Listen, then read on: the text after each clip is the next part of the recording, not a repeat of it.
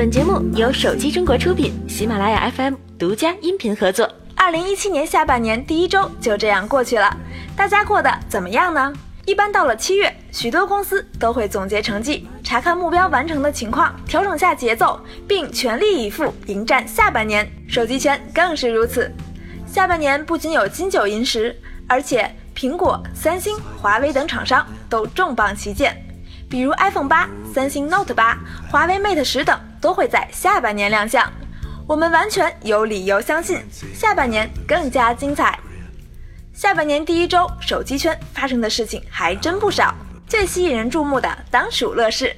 上周，贾跃亭辞任乐视上市公司 CEO 等重要职务，脱身上市公司体系。并独掌乐视汽车。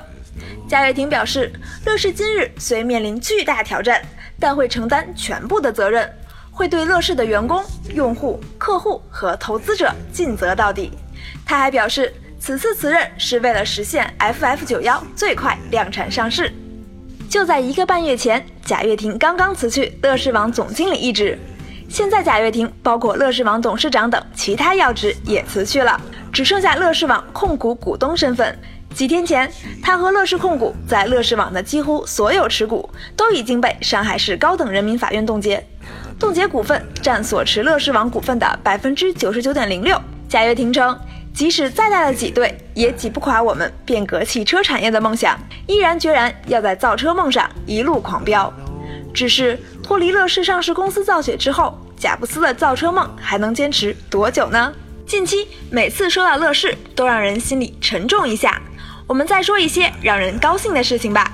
本周小米宣布了一条重磅消息：小米已和诺基亚签署一份商务合作协议，以及一份多年有效的专利许可协议，其中包括将在移动网络的标准必要专利方面实现交叉授权，同时还包括小米收购部分诺基亚的专利资产。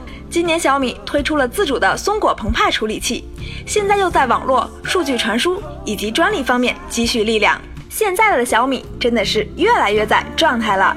继在六月底 MWC 上海展会上亮相业内首款屏下隐形指纹终端之后，vivo 上周又发布了 vivo X9s 和 X9s Plus 两款重磅新品。这次他邀请的是俏皮女神倪妮代言，前置两千万像素。知性美颜三点五，人像双摄虚化，全局柔光灯，一切都是为了展现更美的你。据悉，vivo X 九曾是今年一季度单品销量冠军，现在引入 DSP 影像优化拍照技术，拍照更出色的 X 九 S 和 X 九 S Plus 有望再接再厉，续写传奇。上周，魅族 Pro 七的谍照现身网络，根据消息人士的爆料，Pro 七将搭载联发科 Helo X 三十处理器。有四加六十四 G、六加一百二十八 G 和八加一百二十八 G 三种存储规格。目前，魅族产品线中处理器性能最高的，应该就是搭载三星 Exynos 八八九零的 Pro 六 Plus 了。部分网友对于 Pro 机采用联发科 Helo X 三十有许多不满，纷纷跑到三星 Exynos 微博底下刷屏打卡。三星正式发布的芯片中，当属 Exynos 八八九五性能最强，采用十纳米 LPE 工艺。四核 A 五三，GPU 为马力 G 七幺 MP 二零，基带最高支持到 LTE Cat 十六。虽然不支持 CDMA，但也是目前最顶级的安卓处理器之一了。